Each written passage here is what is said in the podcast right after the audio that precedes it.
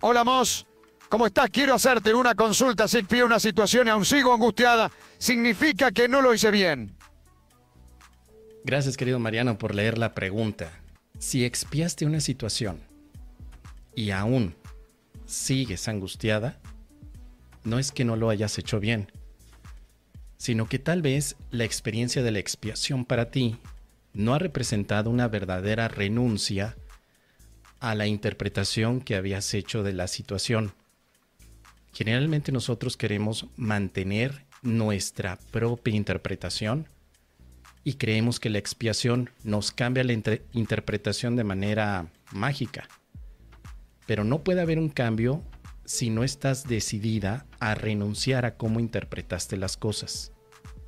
Hay algunos estudiantes que, como he comentado, practican y practican la expiación entregando lo que les hiere, pero no están dispuestos a renunciar a la interpretación o el juicio que hicieron sobre lo que les hiere.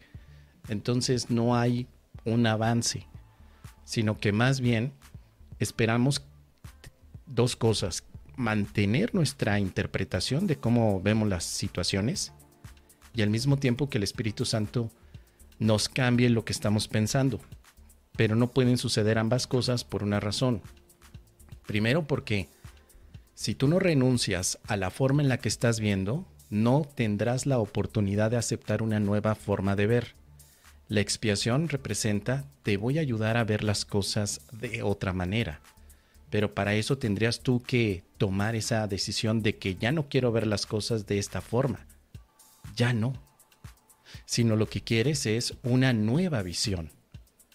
Entonces, por ejemplo, tú puedes entregar al Espíritu Santo tu preocupación por el dinero. Es que me estoy preocupando por el dinero. Te entrego, Espíritu Santo, esta preocupación por el dinero. Pero, ¿ya renunciaste a la preocupación? ¿O consideras que preocuparte por una situación económica sigue siendo muy importante? Entonces, de nada sirve que entregues al Espíritu Santo tu preocupación si en realidad no lo estás haciendo, te la estás quedando quieres mantenerte en un estado de preocupación como si fuera lo que te va a dar la solución, quizá tener dinero, quizá a hacer algo para que puedas conseguirlo. Por eso es que lo que yo te puedo recomendar es que en el momento en el que practiques la expiación, solo recuerda que hay un elemento muy importante, renunciar a lo que entregas. No puedes entregar y conservar lo que entregas. Entregar es deshacerte y para deshacerte de ello necesitas renunciar o quitarle valor. Es decir, en el ejemplo de la preocupación por el dinero, para que yo pueda quitarle valor, tendría que decir, no es importante esta preocupación.